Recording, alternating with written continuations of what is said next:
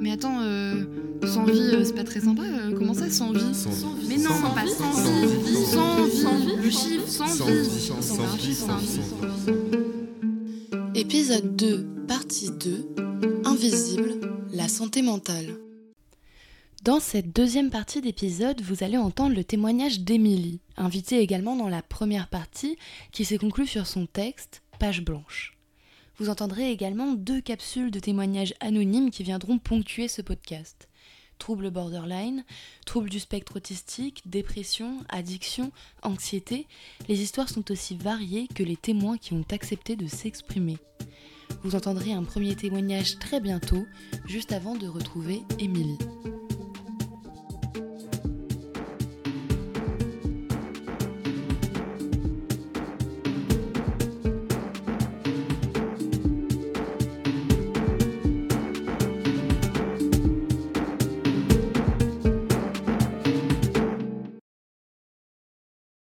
Fait, moi, j'ai toujours été euh, un enfant un peu à côté de la norme. Ça ne fait pas grand, ça veut pas dire grand chose la norme parce que bah, tous les enfants sont bizarres. Mais tu sais, il y avait ce petit truc qui fait que t'es bizarre un tout petit peu trop. T'es bizarre, pas le normal, euh, pas le, taux normal, juste un peu trop. Mais ça va en vrai. Parce que si à côté, euh, tu poses pas trop de problèmes, tu perturbes pas la classe ou euh, l'endroit où t'es, et t'as des bonnes notes, bah en vrai, on te fout la paix. Donc en primaire, j'étais bizarre, mais bah ça allait. J'avais des difficultés d'interaction sociale, je comprenais pas toujours comment fallait se comporter avec les profs, je comprenais pas la hiérarchie. Mais bon, bah à côté, j'étais un bon élève, j'étais pas méchant, j'avais de mauvaises intentions, donc ça allait. Au collège, c'était un peu la même chose. On s'est trouvé des groupes euh, qui étaient. Enfin, on se trouve un groupe qui est un peu avec des gens aussi bizarres que nous, et puis bah. Ça continue, la vie continue. Hein. Le collège, j'étais pas ouf de toute manière, mais tout le monde est misérable au collège, donc tu vois, il n'y avait pas que moi. Tout le monde est bizarre, tout le monde, tout le monde se cherche. On, est tous, on est tous finis à la pisse au collège. Puis après, bah, t'as le lycée. Le lycée, à tu vois, il y avait presque un côté calme parce que, bah, je sais pas, euh, j'avais vraiment des très bonnes notes parce que je commençais à m'intéresser vraiment à ce que je faisais. Donc, à partir du moment où t'as des bonnes notes, en fait, les, les profs, ils te foutent un peu la paix globalement. C'est la règle. Hein. T'es pas un élève perturbateur, t'es pas un élève en difficulté, bah, t'es pas un élève avec des problèmes, quoi. On te fout la paix. Puis voilà, il y a eu les études. Donc là, tu, tu sens toujours que t'es un peu bizarre, que parfois tu vas un tout petit peu trop loin et en fait tu sais pas trop comment t'arrêter. Tu continues d'avoir des difficultés d'interaction sociale et tout et tout, mais bon bah on fait aller. T'aimes ce que tu fais, tu t'en sors bien. Et puis voilà, bah tu continues à être bizarre. Tu continues à être un peu à côté de la plaque. Tu continues euh, tes petits trucs.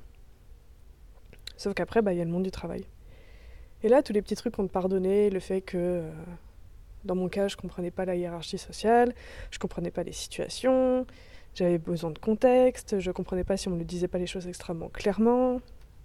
Le fait que aussi, bah, euh, il y a plein de moments où mes sens sont surchargés et j'arrive plus à me concentrer. Dans ces cas, je me ferme en- complètement parce que bah, y a trop de son ou trop de lumière.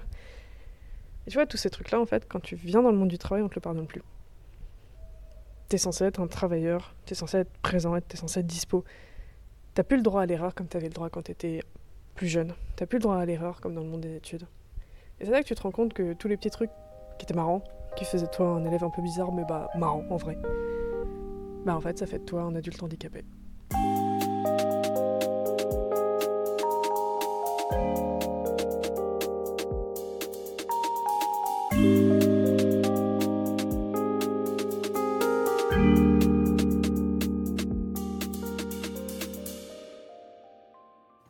Toi, Émilie, tu es une personne qui souffre précisément de problèmes de santé mentale.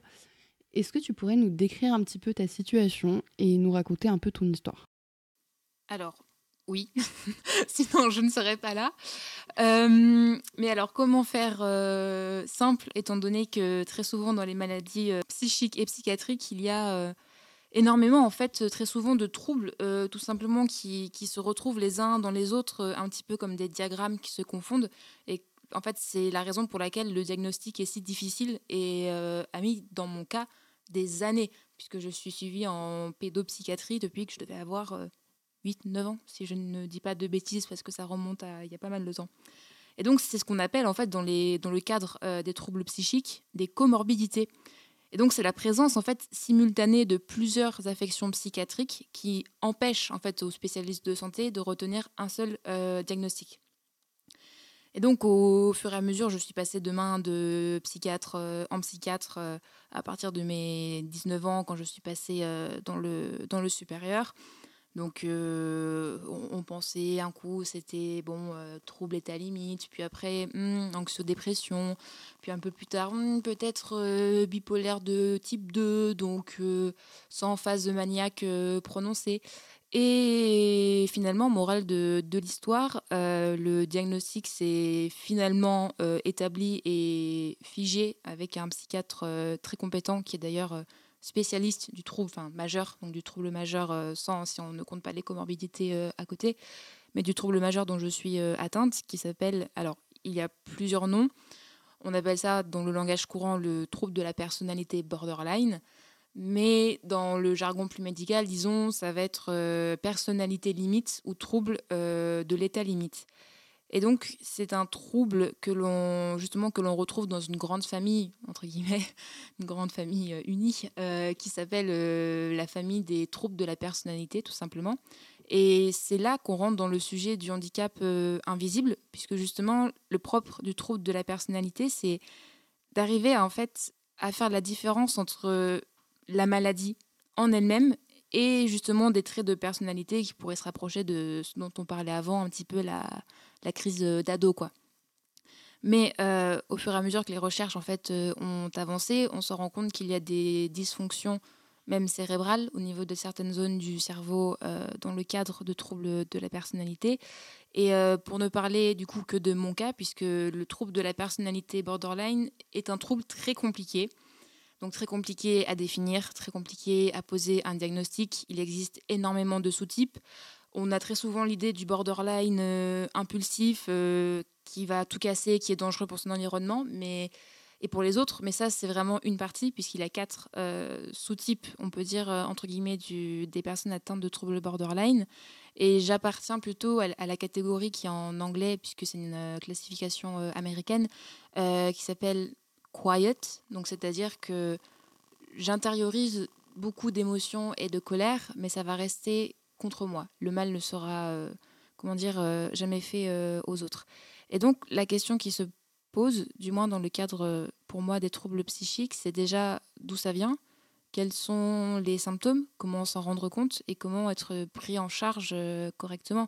Puisque sans vouloir être fataliste, un trouble de la personnalité ne se soigne réellement jamais. On apprend à vivre avec et à minimiser la symptomatologie de, de ce trouble-là. Donc, euh, pour contracter, on va dire, le trouble de la personnalité euh, limite, il y a deux facteurs, soit des facteurs d'origine traumatique, donc euh, essentiellement dans l'enfance, que ce soit des violences physiques, des violences psychiques, des violences sexuelles, enfin tout ce qui empêche le cerveau d'un enfant de se développer de manière concrète. Et conjointement à cette origine traumatique, qui se fait dans l'enfance. Euh, il peut y avoir des tendances génétiques et des dispositions euh, héréditaires, c'est ce qu'ont montré euh, des, études récentes. Et ensuite, pour, ma part, donc les symptômes de ce trouble sont assez violents puisqu'il faut quand même remarquer que parmi, il existe dix troubles de, de, la personnalité. On ne va pas les énumérer, on n'a pas le temps et c'est pas le sujet. Mais le trouble borderline est celui où les personnes atteintes se suicident le plus et où, où il y a en fait le plus de taux euh, d'hospitalisation.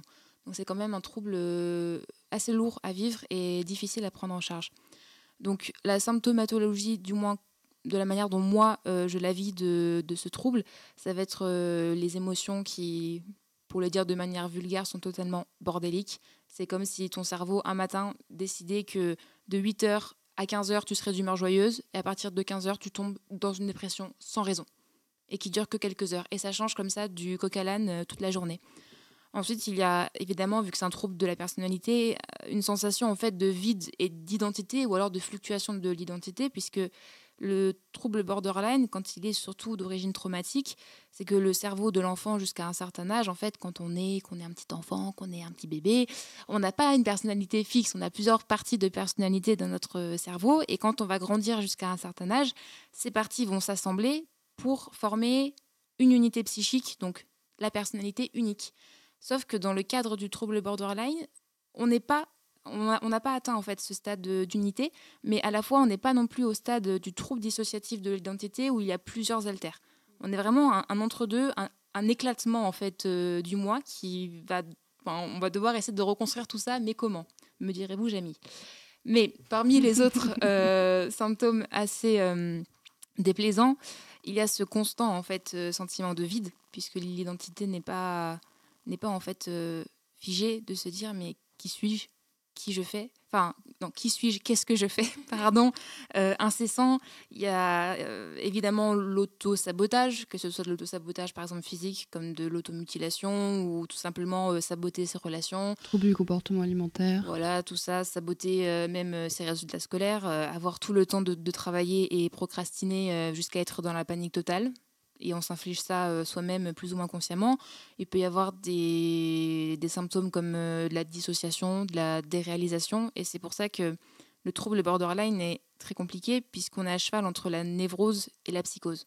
On a un pied en fait dans chaque monde, donc, euh, mais sans être réellement dedans. Est-ce que tu peux rappeler la différence entre la névrose et la psychose? Alors, voilà, donc très souvent, quand on entend les termes de psychose ou de névrose, on sort euh, l'alarme rouge, on dit Mayday, Mayday, cette personne est dangereuse. Pas nécessairement, pas du tout. Surtout pas lui parler, ne l'approchez pas. Quoi. pas du tout. Euh, donc, dans mon cas, j'ai bien sûr des pensées euh, paranoïaques et donc des fois des symptômes même psychotiques qui sont déclenchés chez moi par des situations de stress. Et ce qui est très fun dans le trouble borderline, c'est que ces situations de stress extrêmes peuvent être réelles comme imaginaires. Mon cerveau peut imaginer une situation de stress et je la ressens comme réelle, mais elle n'existe pas.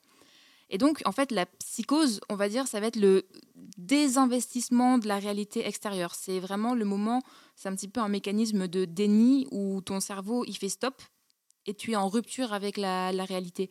Donc, euh, notamment les troubles psychotiques purs sont en général graves et lourds et demandent, euh, on va dire, euh, beaucoup de, de médication et de prise en charge, puisque ça altère ton jugement, ça altère ta personnalité. C'est ce qu'on retrouve euh, notamment euh, euh, dans le cadre de la schizophrénie. Alors que la névrose, c'est pas exactement la même chose que la psychose, puisque c'est une, en fait, c'est diverses formes de pathologie au niveau de la personnalité. Dans le sens, en fait, où dans le cerveau, il va y avoir comme des conflits intrapsychiques qui va transformer en fait la relation que le sujet, donc par exemple moi, j'entretiens avec le monde extérieur. Comme si on voyait par rapport à un filtre, par rapport au filtre de l'angoisse euh, ou de euh, X euh, facteurs. Et donc, en fait, la névrose, c'est, on va dire, avoir des perturbations de la personnalité, avoir des comportements, des fois, un peu à la marge de la société, mais en fait, c'est comme un mécanisme de défense où tu vas t'adapter, mais de façon, du coup, inadéquate, pour faire face à certaines difficultés, et notamment dans les grands troubles qu'il y a de névrotiques, on va dire, ça va être les crises d'angoisse, les tocs, euh, et la dépression. Donc voilà euh, la différence entre la psychose euh, et la névrose. Et le trouble borderline, c'est avoir un pied dans chaque truc, mais sans réellement y sombrer dedans.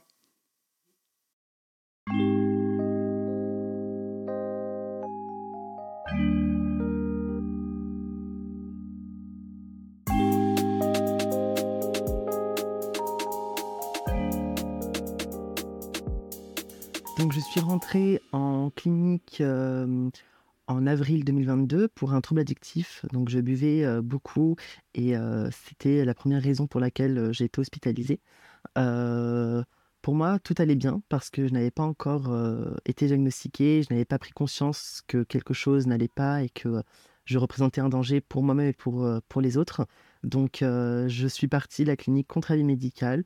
Et puis, je suis partie en voyage, tout allait bien, je ne buvais presque plus.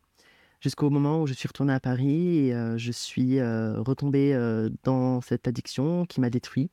Et puis, à, ça, c'est lié aussi des comportements dangereux. donc, je passais par tout type d'émotions, la tristesse, la joie, la colère. Et ça a été la descente aux enfers. Donc, j'ai été hospitalisée en juillet. 2022. Euh, J'ai rencontré une euh, psychiatre euh, géniale, une jeune interne qui m'a diagnostiqué borderline. Et enfin, je savais vraiment ce que j'avais parce que les psychologues ou les autres psychiatres que j'avais vus avant me parlaient beaucoup de l'alcoolisme et puis avaient émis des hypothèses de, de, de, bipolarité, d'hypersensibilité. Et je, je, bah, je me reconnaissais pas là-dedans. Je savais que c'était quelque chose d'autre. Et Donc après, une fois que je suis sortie, mon mal-être persistait parce que la prise de médicaments me, me faisait perdre la, raison, je n'avais plus d'équilibre, je tremblais, j'avais des troubles d'élocution et de repères dans l'espace, dans le temps. Donc j'ai décidé avec ma psychiatre de suivre une thérapie comportementale dialectique dans un hôpital à Issy-les-Moulineaux pendant deux mois. Et j'en suis ressortie en mars avec une autre vision de la vie, plus optimiste. Je ne prends plus de médicaments. et puis les relations avec ma famille se sont beaucoup apaisées. ma sœur a eu beaucoup de mal quand elle a appris que j'étais diagnostiquée borderline. Elle m'a vu sombrer littéralement et m'entraîner vers la mort de jour en jour. Et le chemin a été long, mais maintenant, elle accepte. On en rigole d'ailleurs. au début, elle était très jugeante. elle ne comprenait pas. Et surtout, elle était très inquiète parce qu'elle vit à Montpellier et que moi, j'étais à Paris. Donc, il y avait aussi cette distance qui nous séparait, qui, qui, qui la maintenait dans une peur continuelle.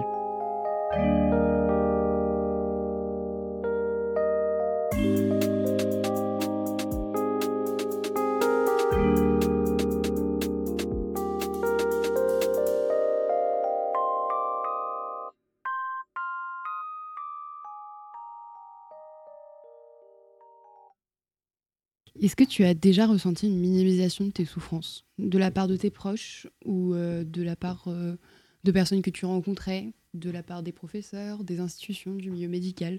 Un sentiment d'incompréhension? Oui, alors là c'est le moment où il ne faut pas pleurer. Mais euh, évidemment oui, enfin je suis quand même suivie depuis que je suis enfant, puisque j'avais des problèmes avec mon géniteur, de nom, euh, rien du tout. Et euh, j'étais de base une enfant très joyeuse, tout ça, mais ce qu'il faut savoir, c'est que notamment le, trouble borderline, du moins puisque je, parle de ça, c'est un trouble qui, on peut avoir des prémices pendant l'enfance, des fois être un peu triste, surtout à l'adolescence. Moi, ça commençait plus à l'adolescence avec des tocs, euh, justement avec de l'automutilation que je cachais et que mes parents ont découvert beaucoup plus tard, trois ans après. Euh, mais c'est un trouble qui se déclenche vraiment au début de, l'âge adulte. On ne sait pas trop pourquoi, mais c'est à ce moment-là que ça explose. Et c'est vrai qu'avant que le diagnostic euh, ne tombe, je suis quand même allée de psychiatre euh, en psychiatre.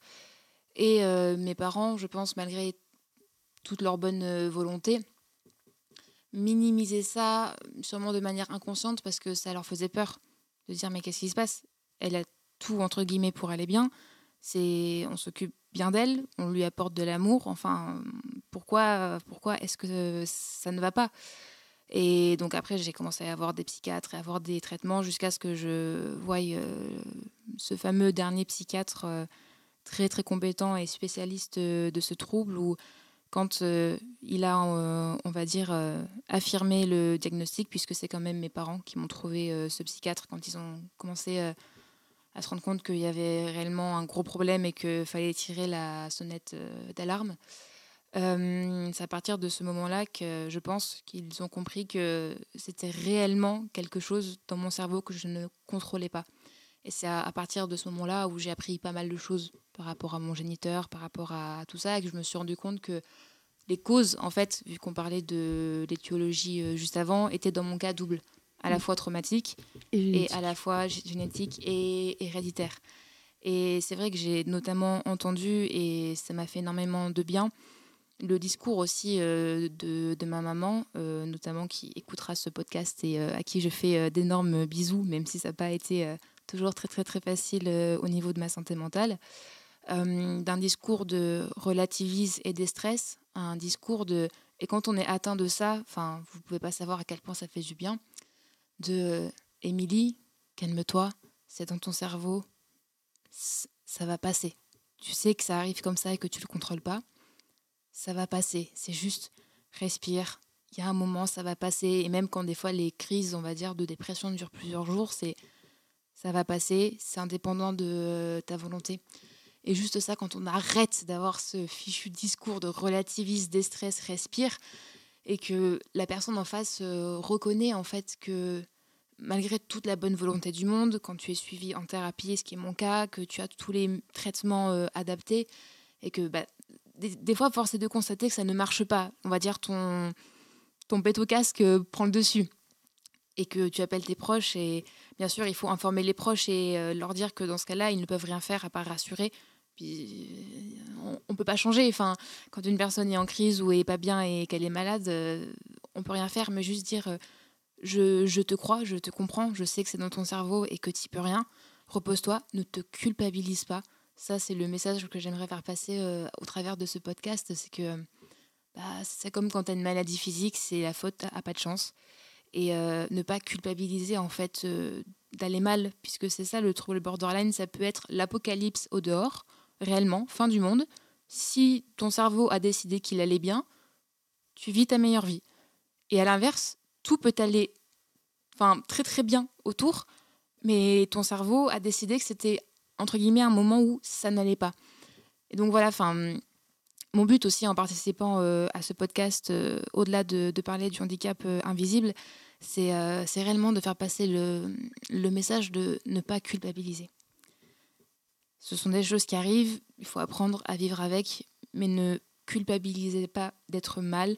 Et surtout quand vous avez euh, un diagnostic et ne laissez pas les, le discours en fait des euh, gens qui s'autoproclament euh, dépressifs ou quoi que ce soit, mais qui ne le sont pas réellement, vous atteindre en fait votre tristesse, votre ressenti, votre souffrance intrapsychique et même qui somatise des fois de manière physique est légitime, elle est là et elle existe et elle est en fait à un niveau cérébral et, et, vous y pouvez rien, quoi. je, je, sais pas quoi dire d'autre, mais voilà, ne, ne culpabilisez pas et euh, remerciez les proches aussi. Il faut apprendre à faire un tri. J'ai perdu énormément d'amis. Mais alors, si, vous saviez euh, le quantum d'amis perdus, toutes mes amies de prépa, à part un ami que j'ai gardé, euh, je les ai tous perdus parce que j'avais pas encore le diagnostic à l'époque. On savait pas ce qui se passait. Ils étaient dans des situations où une fois, c'est une amie qui m'a accompagnée jusqu'à la pharmacie parce que je, je m'étais euh, fait du mal et que j'avais besoin de points de suture. Enfin, voilà, ce que, ce que je dirais, c'est vous allez perdre forcément des amitiés parce que c'est pas facile à vivre pour les proches qui ne comprennent pas, qui ne sont pas atteints et qui se retrouvent démunis de manière nécessaire. Ils sont démunis euh, par rapport à ça. Et il faut aussi comprendre du coup leur euh, sentiment de, détresse aussi à eux et de voir leurs proches mal et de ne rien pouvoir faire. Donc s'entourer des bonnes personnes, lâcher du lest. Ceux qui ne comprennent pas ou qui ne vous prennent pas au sérieux, lâchez du lest. Euh, entourez-vous des bonnes personnes. Soyez, euh, comment on dit, grateful, reconnaissant, reconnaissant envers ces personnes-là et encore une fois, ne culpabilisez pas. Et donc, euh, maintenant que j'ai repris un petit peu mes euh, esprits, euh, il y a notamment quelque chose que j'ai oublié de mentionner dans, mon témoignage. C'est tout simplement le fait que le trouble borderline ou tous les autres troubles psychiques sont invisibilisés non seulement par la société, par les tabous qu'il y a dessus et les stigmas en fait ou les clichés qui sont attenants, mais également tout simplement parce que ça se passe entre quatre murs, et ces quatre murs, c'est ceux de son propre crâne, en fait. Et c'est invisible, tout simplement, dans le fait que si quelqu'un me voit marcher dans, la rue, à aucun moment, on ne se dit euh, cette personne est en train de faire une demande de reconnaissance euh, de handicap, de voir euh, à quels aménagements est-ce qu'elle peut avoir droit, quelles aides. C'est aussi ça, le handicap psychique, c'est il est réellement invisible d'un point de vue physique, je n'ai aucune anomalie physique, tout va bien, je n'ai pas de handicap euh, moteur, mais tout se passe réellement à l'intérieur de moi et personne ne, peut le, vivre ou le constater euh, à part moi. Le problème, c'est que tout le monde, en fait, pourrait souffrir de ce, de ce handicap et on ne le saurait pas avant que la personne sorte du silence. Et pour qu'elle sorte du silence, il faut qu'elle ait des conditions qui lui permettent de le faire. C'est pour Donc ça il ne faut pas que ce soit invisibilisé non plus. Et c'est pour ça qu'il est important d'en parler, même si euh, ça fait un petit peu euh, dramatique, euh, sujet un petit peu triste, où on n'a pas nécessairement envie de rigoler après. Mais il est aussi important de parler des souffrances psychiques, tout simplement pour que les personnes qui sont dans ces situations puissent être aidées le plus rapidement possible, tout simplement. C'est voilà, penser que le handicap psychique est invisibilisé tout simplement parce qu'il ne se voit pas physiquement. Merci Émilie pour ce témoignage. On a presque réussi à le faire sans verser de larmes, mais...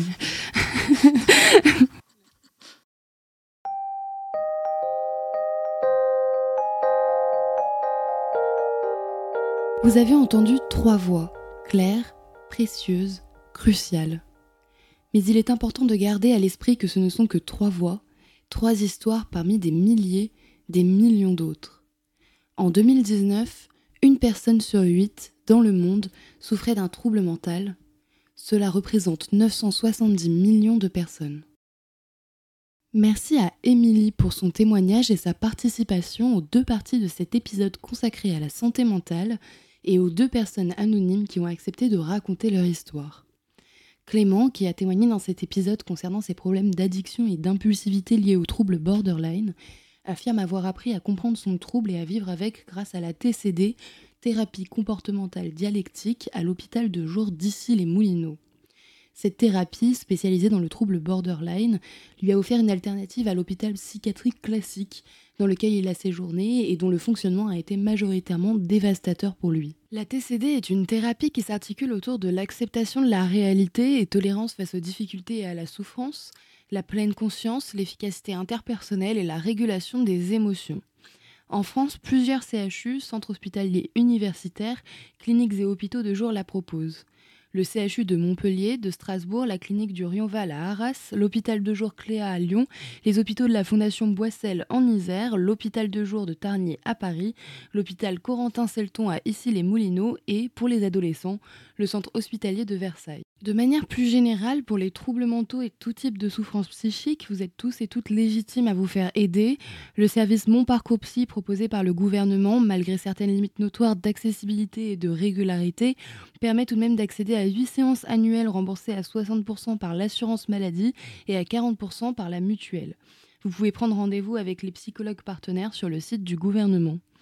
En cas d'urgence et pour un examen ponctuel, de nombreuses cellules d'urgence médico-psychologiques existent en France, ayant pour objectif d'atténuer l'impact physique des événements traumatiques et des crises. Ils peuvent également assurer une prise en charge pour des soins post-immédiats et vous rediriger vers d'autres thérapies plus régulières. Il existe une CUMP par département qui est rattachée au SAMU, donc joignable via le 15 ou le 112. Par ailleurs, des lignes d'écoute sont disponibles, notamment la ligne SOS Amitié, joignable 24 heures sur 24 au 09 72 39 40 50. Nous vous laissons, pour conclure ce podcast, avec mon texte Souffle coupé.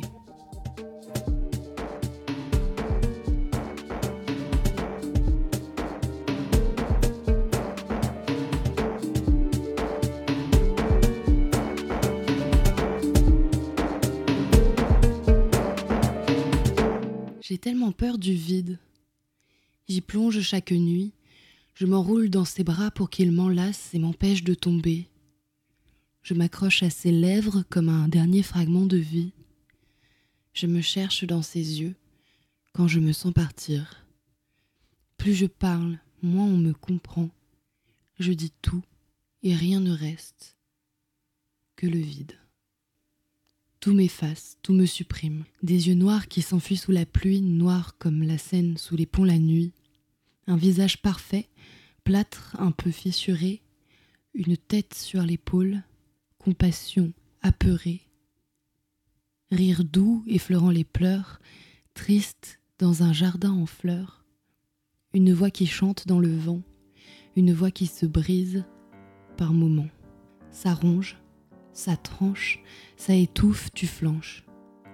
Traces d'avion dans le ciel, éclats qui font après la grêle.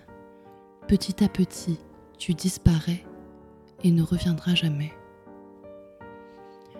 Des vers qui trinquent et se vident, derrière les joues roses, des cernes livides, et le silence qui tait, tant, tue, le sang qui coule sous les mots crus, et une beauté à couper le souffle.